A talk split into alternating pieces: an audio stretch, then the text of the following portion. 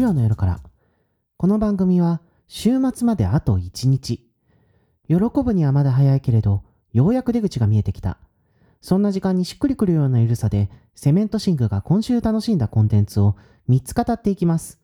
気負わず気軽に生活の隙間に寄り添うような内容を目指す番組です。はい、えー、第59回始まりました。皆さん、この1週間いかがお過ごしでしたでしょうか？なんというか、この1週間本当に急に寒くなりましたよね。この最近半年ぐらいというものですね。長らく半袖半ズボンで家の中では過ごしていたんですけれども、もうちょっとそろそろきついかなっていう感じになってきてね。あーなんかこの感じになったらもうすぐ年終わっちゃうよなんてね、思ってしまって。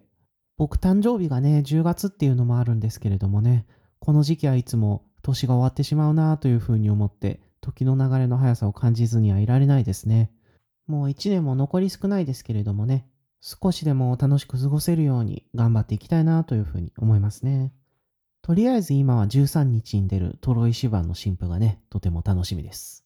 というわけで、えーそれでは今週の1本目いこうと思います。一人だから楽しい仕事。日本と韓国、二つの言語を生きる翻訳家の生活。作者はクオン・ナミ。翻訳は藤田玲子。はい、えーこの本はですね、あの、韓国の日本文学の翻訳家、日本語から韓国語への翻訳ですね、をされている翻訳家のクオン・ナミさんによるエッセイ集です。エッセイ集を出すのはこれが初めてではなく、他にもですね、翻訳に生きて死んで、面倒だけど幸せになってみようか。ある日、心の中にナムを植えた。ナムっていうのは愛犬の名前らしいですね。などですね、あの、エッセイ集を出しておりまして、なのでですね、もはやエッセイストとしてもベテランというか翻訳家だけとしてではなく、超ベテラン翻訳家でありつつ人気エッセイストとね、もうそう言ってもいいんじゃないかという気もしますけれども、今回初めてね、その著作が日本に紹介されたということでですね、日本でもですね、韓国で人気の高いクオンナミさんのエッセイをようやく読むことができるようになったというわけですが、これがですね、とても素敵なエッセイ集でした。内容としてはですね、日本文学を翻訳されているね、著者のフリーランス引きこもごもといったね、話はもちろん、娘さんとの関係とかね、愛犬ナムの話とか、はたまたね、自分が訳してきた日本文学のね、本の話とかね、本当にいろいろなね、話題があってですね、しかもどれもですね、非常にあの、平易なんだけど、ユーモアのある文章で書かれているというか、こういうことがあってというのをね、さらりと語られているようなね、気になるんだけれども、同時にね、その光景がまざまざと浮かんでくるような、軽妙なんだけれども読み応えのある文章で。なんていうか、これを読み終わったら、クオンナミさんのことがみんな好きになるだろうなというようなね、すごく楽しいエッセイ集でした。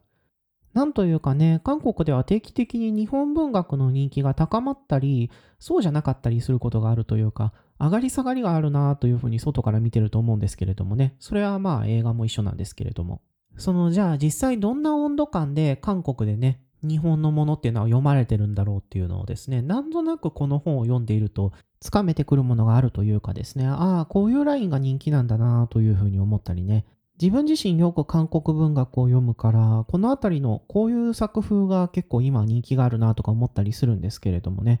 韓国では逆にあの日本のこういう作品が人気あったりするんだろうなというふうに読んでるとなんとなく感じるものがあって、なんていうかお互いそれぞれの国に求めるラインっていうのがあるのねなんて読んで思ったりしましたね。あとですね、やっぱり日本と関わりの深い仕事をされている方なので、出てくるものとかがですね、あの結構日本に関係しているっていうことが多くて、それであの海外のエッセイの翻訳なのに、読んでて出てくる固有名詞を特にあの何も言われなくてもわかるっていう。丸の内のエシレ・メゾン・ドゥ・ブールでね、娘とフィナンシェ買ったとかいうそういう話が出てきたりするんですよ。このエッセイすごくいいんですけど、そんな記述を読んでるとですね、海外のエッセイなのに知っているものばっかり書いてあると思ってね、なんだか不思議な気持ちになるんですけれども、同時にですね、外国の方の視点から書かれてもいるから、そこには一定の距離感があって、なんというか自分の身近にあるものを語り直してもらっているような、なんかそんな気持ちがね、読んでいてありましたね。出てくる小説も読んだことがあるものばっかりでしたし、なんだかそういうところもこの本を読んでいて好ましいと感じるところだったのかなというふうに思いますね。好きなものとかがちょっと似ているっていう。あと、この本ですね、淡々と書かれているんですけれどもね、あの確実にユーモアのセンスというか、突き抜けたような笑いがね、急に投下されてくるところがあってですね、例えばですね、冒頭でですね、著者のクオンナミさんがこれまでの人生について軽く語ったりしてるんですけれどもね、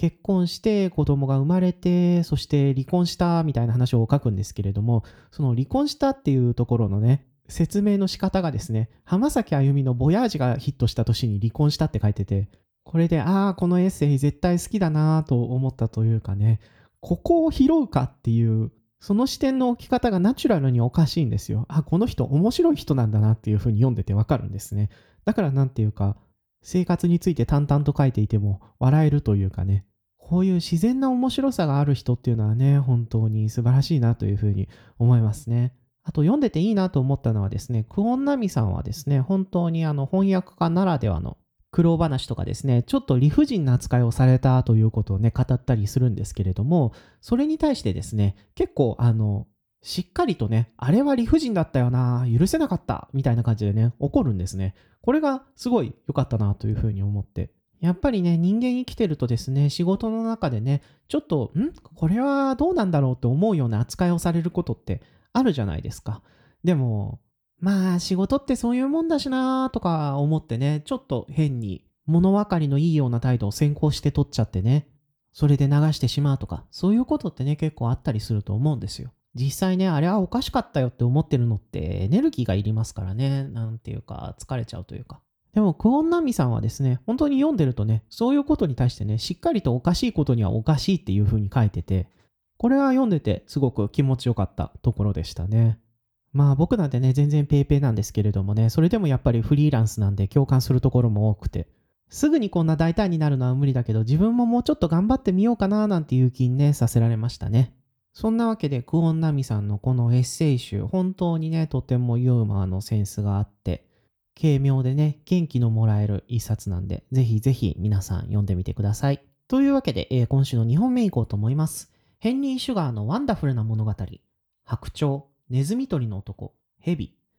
監督は、ウェス・アンダーソン。はい、えー、この映画はですね、アメリカの映画監督、ウェス・アンダーソンによる、えー、短編です。今回ですね、4本短編が発表されたわけですけれども、これらはですね、すべて英国の作家、ロアルド・ダール、彼の短編を元にしております。ロアルド・ダールはですね、もう英語圏で育った人ならもう全員知っているだろうというぐらいですね、非常に影響力の大きな人気作家でございまして、特にですね、あの代表作のチャーリーとチョコレート工場なんかはね、聞いたことがあるっていう人も多いんじゃないでしょうか。今度ね、ティモシー・シャラメがやるウォンカも公開される予定ですし、日本でもね、そのほとんどの作品が翻訳されております。そしてですね、2021年、ネットフリックスがですね、ロアルド・ダールの遺族が所有していた会社、ロアルド・ダール・ストーリー・カンパニーをですね、買収したんですね。なのでですね、今、ネットフリックスがですね、このロアルド・ダールのね、作品の権利を全部持っているということになるんですね。ロアルド・ダールはね、本当に今でも人気が高くて、2019年にはね、その作品の関連収入だけで40億円あったなんて言ってね、なんというか凄すぎるだろうと思うんですけれどもね、未だに人気が衰えていないということでね、2022年にはマチルダ・ザ・ミュージカルがね、ネットフリックスで配信されるなど、次々と企画が進んでいるわけですが、そんなね、ロアルド・ダール関連ビジネスの一環としてね、今回ウェス・アンダーソンが4部作の短編を撮ったというのがあるんですね。ただ、ウェス・アンダーソン側にとっても、ロアルド・ダールのね、映画化というのは初めてのことではありません。2009年にね、ストップモーション映画として、ファンタスティック・ミスター・フォックスという形でね、映画化しているんですね。これはもう本当に面白い素晴らしい出来なんで、もし見ていない人がいたらぜひ見てほしいなというふうに思うんですけれども、初めて見た時はですね、画面の中のものをいろいろとコントロールしたいウェスにとって、まあ、アニメ映画に行き着くのは必然だったんだろうなと思いつつ、そのね、映像の躍動感にね、ワクワクさせられたもんですけれどもね。ただですね、このファンタスティック・ミスター・フォックスの原作、倒産狐万歳はですね、児童文学なんですけれども、今回のですね、ヘンリー・シュガーはですね、原作が児童文学ではなく対象年齢がちょっと上なんですね。ロアルド・ダールは児童文学の方面で非常に有名で、それがですね、一種の彼のパブリックイメージになっているので、あんまり知られていないんですけれども、彼は大人向けの小説も結構書いたりしてるんですね。で、どれもですね、非常に洗練されているんですけれどもね、どこかちょっと暗い味があるというか、風刺やですね、毒っ気の効いた話がですね、結構多かったりするんですね。で、今回、ウェス・アンダーソンがですね、映像化する上で選んだ作品もですね、どこかちょっとそういう不穏さや皮肉な笑いがね、効いているというか、突飛な発想とね、ひねくれたユーモアっていうね、まさにまあ、そのままウェス・アンダーソンの世界だなというふうに思えるようなね、そういう短編をですね、今回は映像化しております。でね、その映像化のね、仕上がり具合なんですけれども、これがですね、なかなか癖者というか、結構ですね、あの映画を見るのに慣れている人ほどびっくりするみたいな出来になってるんですね。というのもですね、アステロイドシティ、この前ね、公開されていた長編映画でも取り入れられていたんですけれども、このね、4つの短編、非常に演劇的なアプローチをとっているんですね。演劇的なアプローチっていうのはね、もうね、なんていうか、映像がそのまま舞台を撮ってるみたいになってるんですね。セットがあって、それを開けたり閉めたりして、人が出たり入ったりして、リアルタイムでね、セットが組まれて、その中を役者が行き来するっていう。ロワールド・ダールがイギリス人だからっていうのもあるんでしょうけどね、出てくる役者もね、非常に芸達者な人が多いというかね、舞台の経験をしっかり積んだ人がね、出てるんですよ。ベネディクト・ガンバーバッチに、ベン・キングズレー、そしてね、レイフ・ファインズというね、まあもうイギリスを代表するキラ星のような才能が集まっているわけですけれどもね、そこにまたルパート・フレントとかね、デブ・パテルとか、リチャード・アイオアディとかもね、出てるんですよ。もうね、この時点でね、イギリスの映画とかドラマとかをよく見ている人ならなんてとんでもないキャストなんだって思うと思うんですけれども、まあそんなね、とんでもない座組で、複数の役をね、一人の役者にやらせて、で、書き割りみたいなね、セットの上でお話を展開するっていうね、もうなんていうか本当に超豪華な舞台、リアルタイム収録みたいな雰囲気がね、ちょっとあるんですよ。まあ同時にあんまりにもね、映像が一つ一つ作り込まれているので、演劇的アプローチなのにリアルタイム性をあんまり感じないっていうね、不思議な仕上がりになってるんですけれども、もうこれは作り物ですよって言いながらね、寸分たがわずね、動きとかまで細かくつけられる役者を揃えてですね、もう画面の中のものをね、細部に至るまで全部完璧にコントロールしようとするっていうね、いやーもうなんか、ウェス・アンダーソンの作風が極まりきったみたいな感じがね、見ててしました。短編なだけに余計、その、原液をね、出されてるような気持ちがしてくるんですよ。何なんだこれはみたいな。まあ、ウェス・アンダーソンはずっとね、様式主義者ではあるわけなんですけれどもね、ここに来てその様式がですね、また一つ濃くなったみたいな感じがありましたね。ただ、まあ、それはですね、この物語がですね、児童文学ではないとはいえ、やはり偶話的な性質を強く持っているというところをですね、ウェス・アンダーソンなりに解釈した結果なんだろうなというふうには思うんですよ。わざわざね、作者、ロワルド・ダールを出してですね、これこれこういうことがあってて語らせたりもしてますからね。あくまでこれはお話なんですよっていうことをですね、こういういろんなセットとかのね、やり方ですごく強く示してるんだなというふうに思うんですよね。そしてね、なんかちょっと見てて笑ってしまったのが、これだけね、あの、コントロールすることについての話だったりするわけなんですけれども、しかし人間コントロールしすぎるのも良くないみたいな、そういうテーマがね、結構出てくるんですよね。ヘンリー・シュガーのね、話なんて、もろにそれだし。だからね、異様に全てがフラットでコントロールされた世界を描きつつですね、そこをどこかで突破することが必要なんだっていうね、そういう含みも持たせているのかなというふうにはなんとなく思ったりしましたね。まあそれも言い訳なんじゃないかと思わざるを得ないところもあったりするわけですが、というのもね、あまりにも画面が書き割りっぽくてコントロールされすぎているんですよ。白鳥っていう短編なんかね、ずっと真正面からのショットが続くんで、これどうやって画面を展開させるつもりなんだろうと思ったらね、思いがけない奥行きを出してきたりしてですね、いやーこういうアイディアの多さはウェス・アンダーソンの魅力だなと思いつつ、ここまでしなくてもいいじゃんと思ったりするんですけれどもね。まあでもやっぱりギミック的な面白みもあるというかね、見てるとだんだんその世界に引き込まれてしまう。このあたりはね、ファンの欲目なのかなというふうに思ったりもするんですけれども。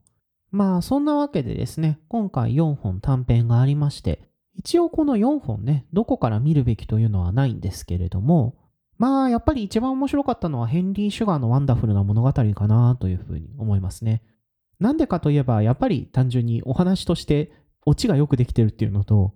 今回集まったね、役者の演技が尺が長いということもあって存分に堪能できるというのがあるんですね。まあもうみんなね、こんなに喋る必要あるのかというぐらいのね、長台詞をずっと喋っててね、そんなセリフを喋りながらね、演技を微妙なニュアンスで成立させていて、なんか本当にイギリスっていい役者が揃ってるなぁなんてしみじみとしてしまうんですけれども。その中でもね、やっぱりベネディクト・カンバーバッチはね、いいなぁというふうに思いましたね。ウェス・アンダーソンのね、世界に飲まれてないというか、きちんとね、あの、存在感を出していきますよね。レイフ・ファインズはね、一方でグランド・オブダペストホテルとかでね、ウェスともう一緒に仕事してるんで、すごい生き生きとしてましたね。テンポが合っていたというか。ベンキングズレもね、まだまだ全然パワフルでしたね。すごかった。あと、デブ・パテルってもともとウェス・アンダーソンの世界にはまりそうだなとは思ってたけど、こんなにはまるんだっていうぐらいね、もう4本目ぐらいの雰囲気がありましたね。次のね、ウェス・アンダーソンの長編があったらぜひ出てほしいなというふうに思いますが。まあ、そんなわけでですね、今回の短編4本、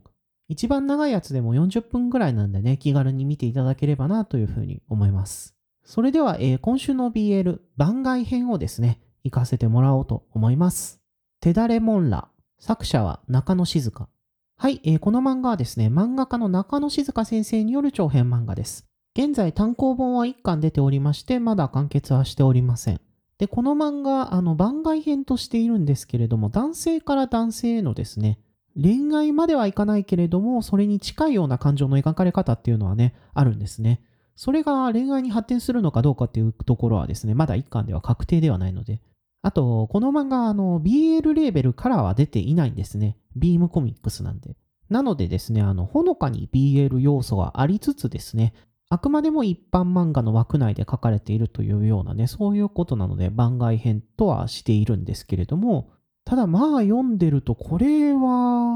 男性同士の恋愛の方に行くのではないかなと思わなくもない。しかしまあ、まだね、それはちょっと断言できないので、そのあたりはですね、そうだとは言いませんけれども、しかしそれにつながる方がはですね、非常にはっきりと描かれているので、まあ今回このコーナーで取り上げたわけなんですね。で、あの内容なんですけれども、主人公はですね、小料理屋で働く元屋の板前、徹くんです。トールにはですね、定期的に会う親しい間柄の男性、アキラがいるんですね。二人はですね、晩酌仲間というか、毎週ね、土曜に会ってね、一緒に飲むみたいな感じなんですけれどもね、トールがね、料理作って。漫画はですね、この二人のね、生活をゆっくりと追っていくんですけれども、このね、アキラという男のね、やっている庭師という職業がですね、ちょっと癖者で、というのもね、確かに一般的に言うところの庭師の仕事はしてるんですよ。しかしね、それに加えてですね、その古い庭にね、たまる木とかね、